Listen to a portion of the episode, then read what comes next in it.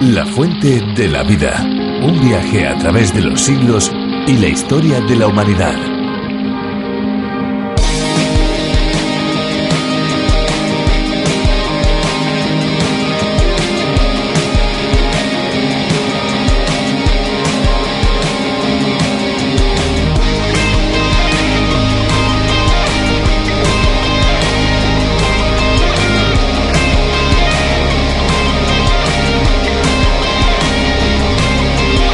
El río Nilo, el más grande de África, es el segundo más largo del mundo, con 6.600 kilómetros, y aunque se le asocia con Egipto, también atraviesa Uganda, Kenia y Sudán. Aunque hay divergencias, se cree que su origen está en el lago Victoria y desemboca en dos ramales, el Damieta y el Rosetta, que se mezclan con el Mediterráneo.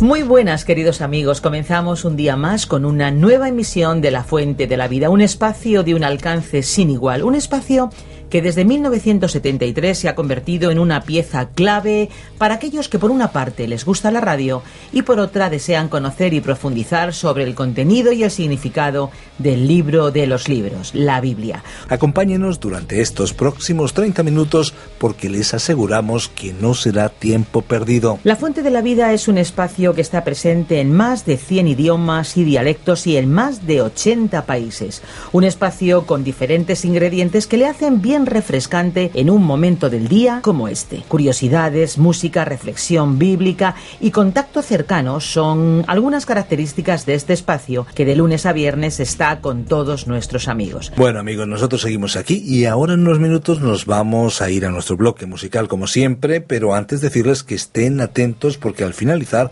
nuestro espacio les vamos a dar las posibles maneras de ponerse en contacto con nosotros a fin de que nos hagan llegar sus comentarios, sus preguntas, ¿por qué no sus inquietudes espirituales también? Así que estén atentos, ahora ya escuchamos la canción que hemos preparado para hoy. Vamos a escucharla.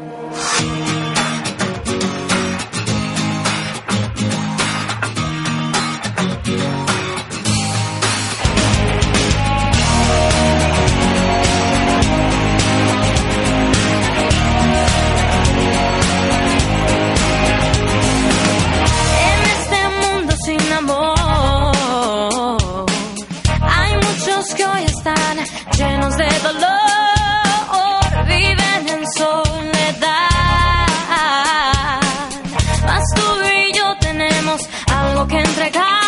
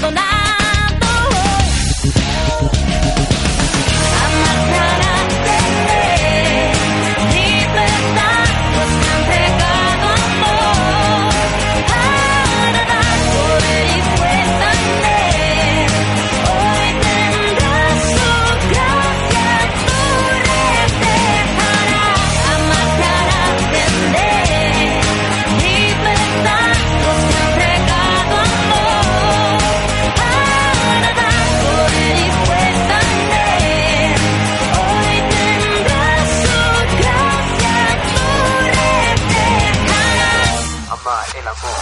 Ja. El amor es paciente, bondadoso. El amor no es envidioso, ambicioso ni orgulloso.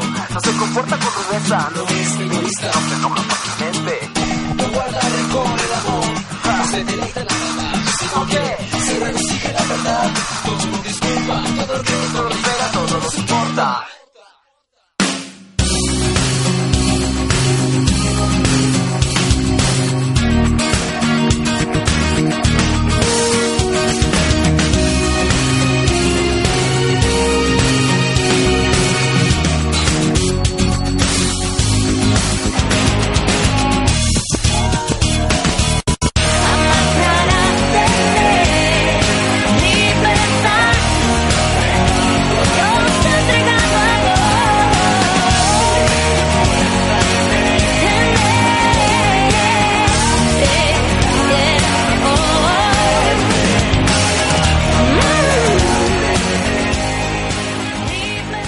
Científicos que existen estrellas y galaxias a una distancia inimaginable. Esas distancias cósmicas las calculan en millones de años luz. Es decir, para llegar a ellos tendríamos que viajar durante millones de años a la velocidad de la luz. Ahora bien, pensemos que fue Dios quien creó todas estas galaxias y lo hizo en tan solo siete días estableciendo todas esas distancias y tiempos como si estuviera ajustando las manecillas de un reloj se da cuenta de la grandeza de Dios, es capaz de imaginar su inmensidad.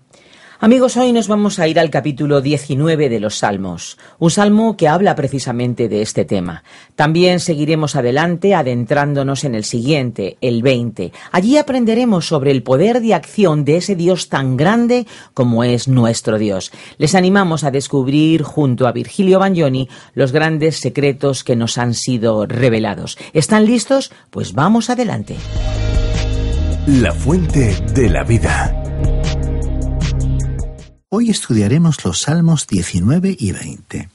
Llegamos hoy, estimado oyente, al Salmo 19. Este es un salmo que puede llamarse el gran salmo de la creación. El tema es la revelación de Dios en su creación, en sus mandamientos y en Cristo. Ha sido dividido por muchos eruditos bíblicos en dos partes, la creación y la revelación del Señor en la ley, es decir, en su palabra. Nosotros, por nuestra parte, hemos intentado dividir este salmo en tres partes. En la primera parte, versículos 1 al 6, tenemos la creación del cosmos, la creación. En segundo lugar, luego tenemos los mandamientos, y esa sección comienza en el versículo 7 y llega hasta el versículo 11.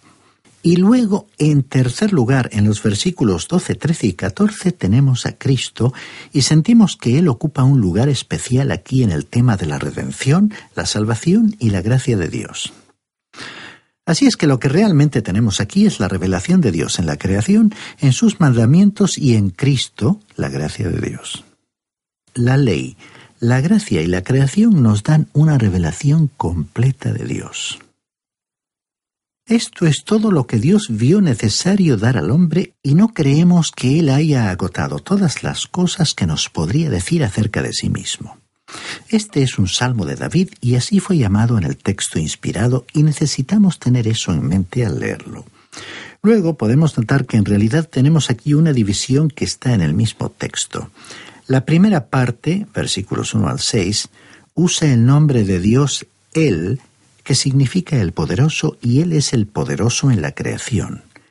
Dice el libro de Génesis capítulo 1 versículo 1, en el principio creó Dios, es decir, Elohim, que es el plural de Él, los cielos y la tierra. Elohim es el nombre del Creador. La segunda división comienza en el versículo 7 donde dice, la ley del Señor es perfecta y aquí su nombre es Jehová, que se usa siete veces en esta sección y la última vez se añaden dos nombres, Jehová Tsuri Goeli, que significan Jehová mi roca, mi redentor.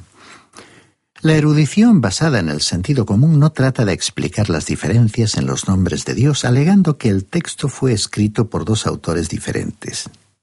Si el mismo sentido común se hubiera aplicado al estudio del Pentateuco, es decir, a los cinco primeros libros de la Biblia, algunos especialistas bíblicos no habrían llegado a proponer a los escritores guiavista y eloísta de su teoría sobre el Pentateuco.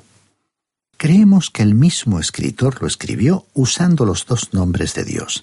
Los salmos arrojan luz sobre muchas secciones de la Biblia y confiamos en que bendecirán su corazón y su vida. Tenemos ahora en los primeros seis versículos a Dios en la creación.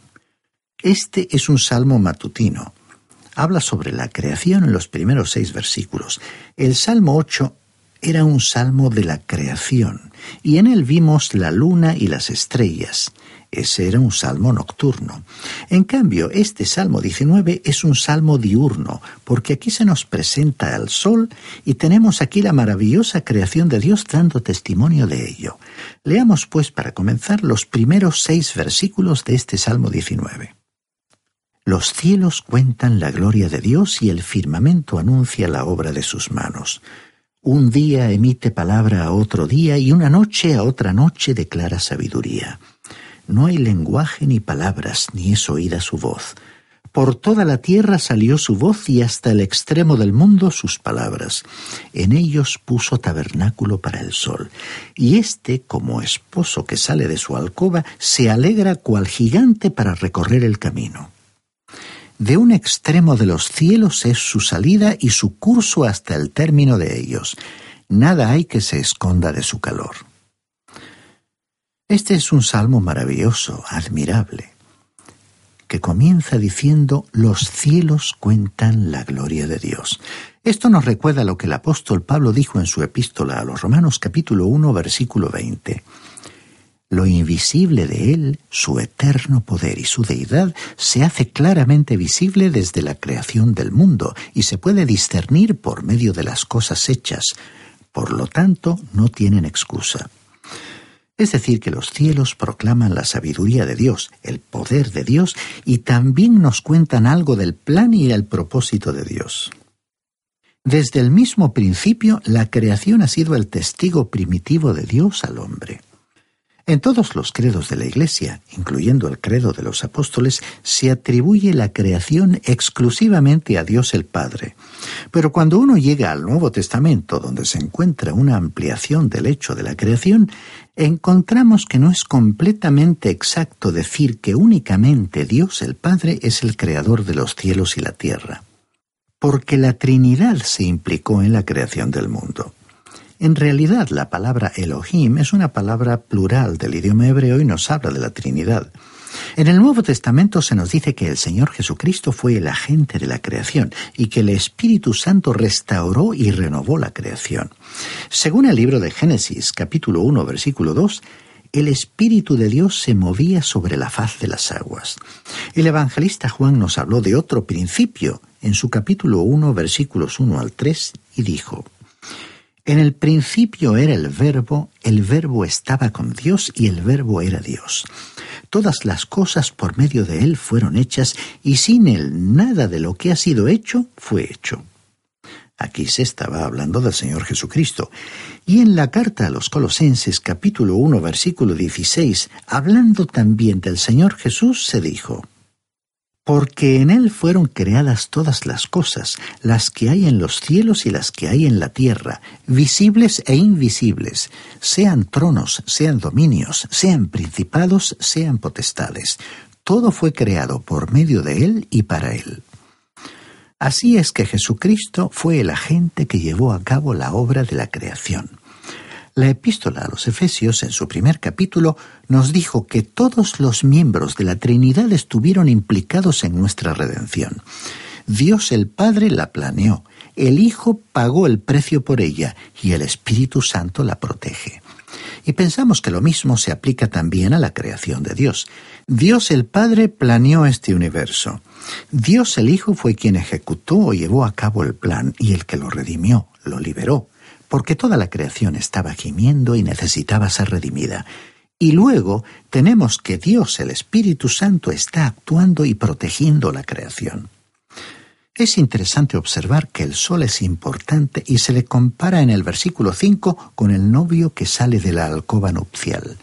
Cuando uno visita la ciudad de Jerusalén puede apreciar a la salida del sol que éste aparece por el Monte de los Olivos y es algo verdaderamente emocionante.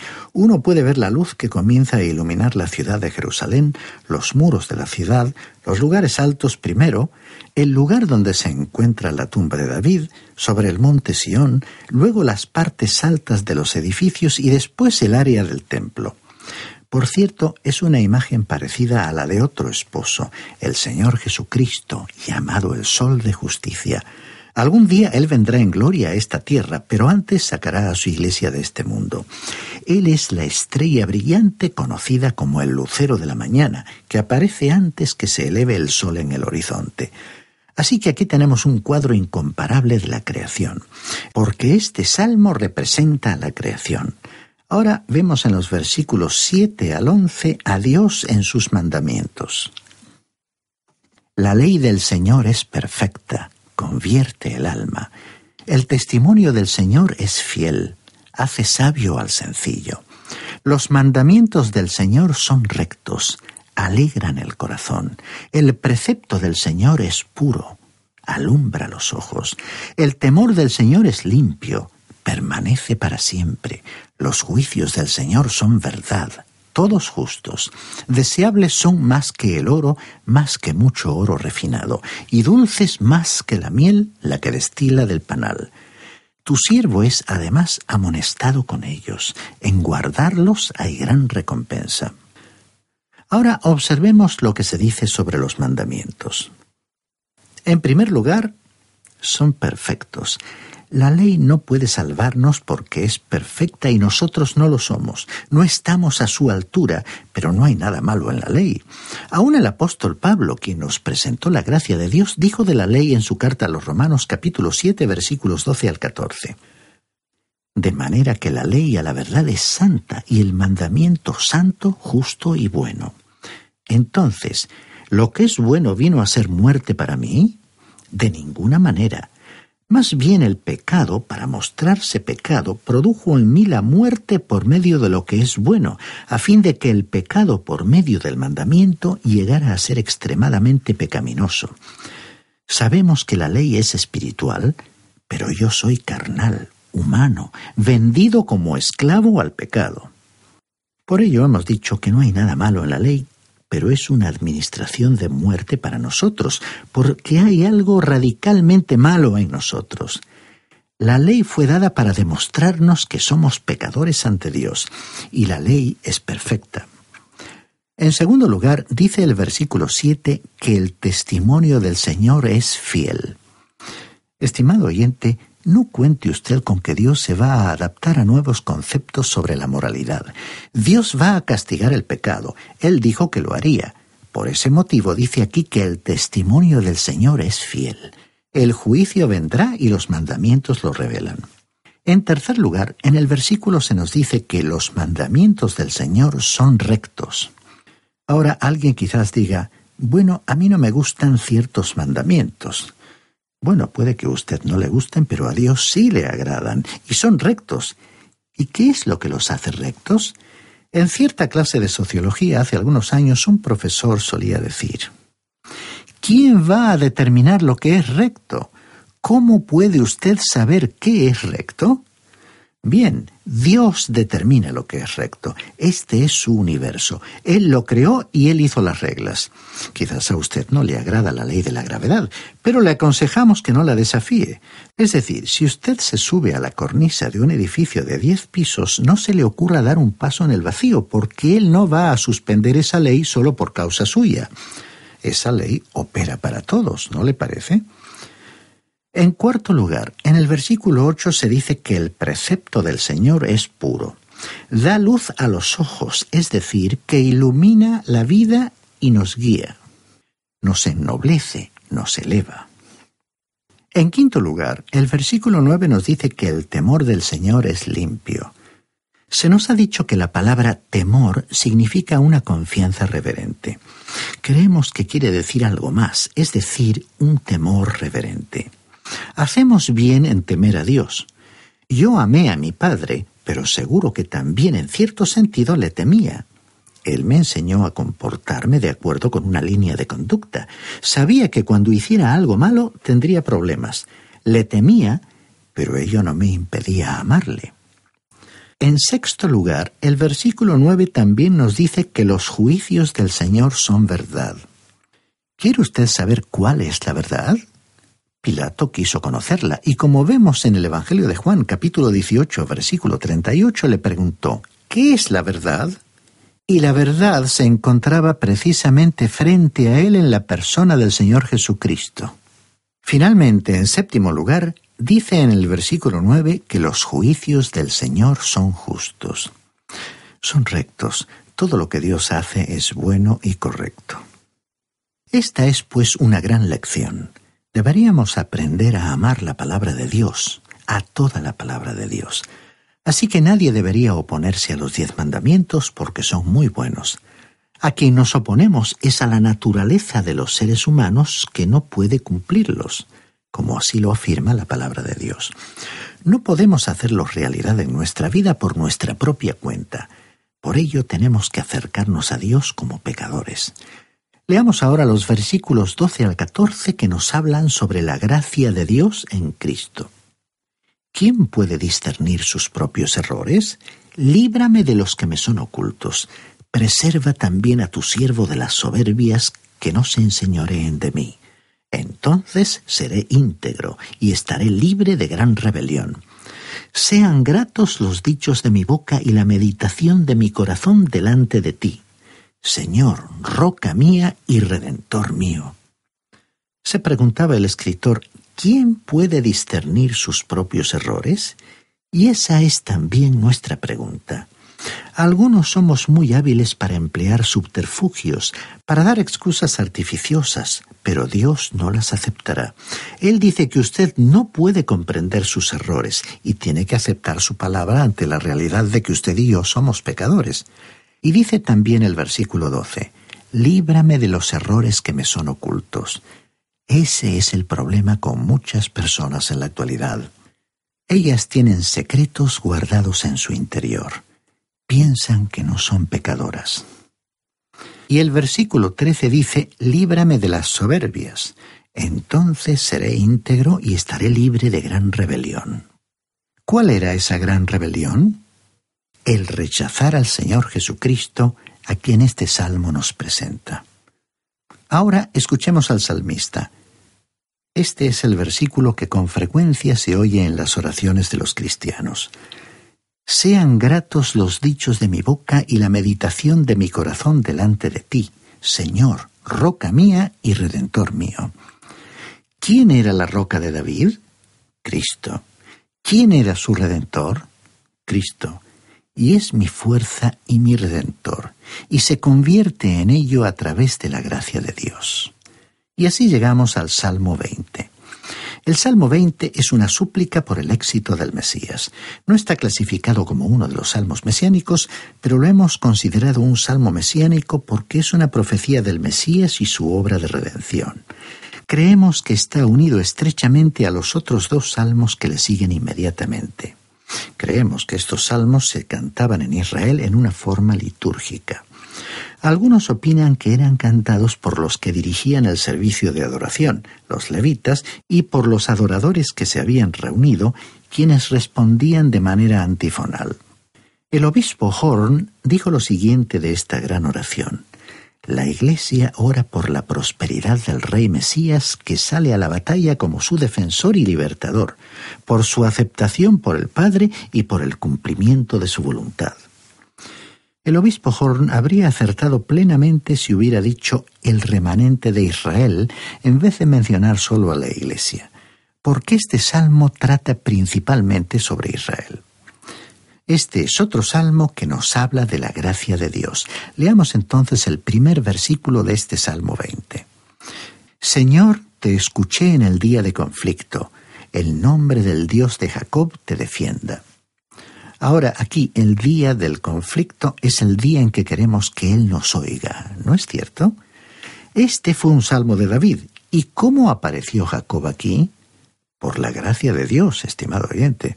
Dios nunca se avergonzó de ser llamado el Dios de Jacob. Yo me hubiera avergonzado de aparecer vinculado a Jacob por alguna de las cosas que hizo. Y quizás muchos otros también habrían sentido esa misma vergüenza, pero Dios no. Dios salvó a Jacob por su gracia y misericordia. Y podemos leer en el versículo 2 lo siguiente te envíe ayuda desde el santuario y desde Sión te sostenga. ¿De qué santuario se habla en este versículo? ¿De la iglesia? No, del santuario de Jerusalén. David habló de Sión, que está situado en Israel. Ahora el versículo 3 de este Salmo 20 dice, Traiga a la memoria todas tus ofrendas y acepte tu holocausto, lo que quemas en el altar. Selah observemos que no estaba refiriéndose a nuestras ofrendas, sino a la ofrenda de Cristo. Durante su vida en la tierra, Él ofreció no solo sus oraciones y lágrimas, según Hebreos capítulo 5, sino que finalmente ofreció en sacrificio su propio cuerpo. Como dijimos en otra ocasión, la palabra Sela nos indica que aquí hay algo para meditar, para pensar en ello, en estos días de tantos problemas y conflictos. Continuamos leyendo los versículos 4 al 6 te dé conforme al deseo de tu corazón y cumpla todos tus planes. Nosotros nos alegraremos en tu salvación y alzaremos bandera en el nombre de nuestro Dios. Concede al Señor todas tus peticiones. Ahora conozco que el Señor salva a su ungido, lo atenderá desde sus santos cielos con la potencia salvadora de su diestra. El Padre Celestial iba a escuchar las oraciones del Señor Jesucristo. Recordemos que Él dijo en el Evangelio de Juan, capítulo 11, versículos 41 y 42, Padre, gracias te doy por haberme oído. Yo sé que siempre me oyes. Cristo es probablemente el único a quien el Padre siempre oye y contesta sus oraciones. Leamos ahora los versículos 7 al 9, versículos finales de este Salmo 20. Estos confían en carros y aquellos en caballos, mas nosotros del nombre del Señor nuestro Dios haremos memoria. Ellos flaquean y caen, mas nosotros nos levantamos y resistimos a pie firme. Salva, Señor, que el Rey nos oiga en el día que lo invoquemos. El Rey era para Israel. Para nosotros hoy Él es el Salvador y nosotros oramos en el nombre de Jesús. La expresión salva, Señor, equivale a Osanna en el idioma hebreo. Este es, pues, un gran salmo Osanna. Quiera Dios hacerlo real a nuestros corazones y a nuestras vidas. Y usted, estimado oyente, si ha recibido al Señor Jesucristo como su Salvador, puede unirse a esta oración que es suya y es nuestra, y que de su alma pueda surgir espontáneamente esta misma canción. La fuente de la vida. Un viaje a través de los siglos y la historia de la humanidad.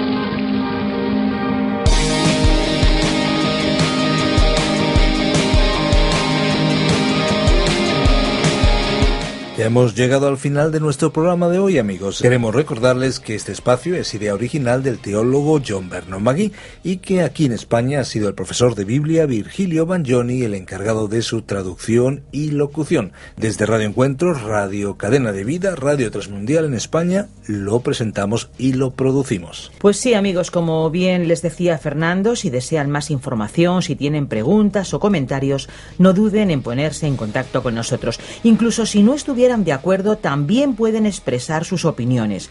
Tomen nota de las posibles vías de comunicación. Pueden enviarnos un email a info arroba radiocadenadevida.com info arroba radiocadenadevida.com. Pero también pueden escribirnos al apartado de correos 24081 código postal 28080 de Madrid. Esperanza, no sé si les hemos dicho a nuestros amigos que pueden eh, buscar la página web www.lafuentedelavida.com. Y para los que ya están familiarizados con las nuevas tecnologías, recordamos que hay una aplicación disponible para su dispositivo móvil, su smartphone. Pueden descargar la aplicación buscando a través de la Biblia o directamente también la fuente de la vida. Amigos, muchísimas gracias a todos los que hoy por primera vez han estado con nosotros. Esperemos que no sea la última. Y aquellos que de una manera sistemática nos siguen, pues decirles que volveremos a estar juntos en nuestra próxima fuente de la vida. Como siempre, a la misma hora y en este mismo lugar. ¿Tú vendrás, Fernando? Yo siempre aquí contigo, Esperanza, y con nuestros amigos. Perfecto. Amigos, muchas gracias por estar con nosotros. No olviden que hay una fuente de agua viva que nunca se agota. Beba de ella.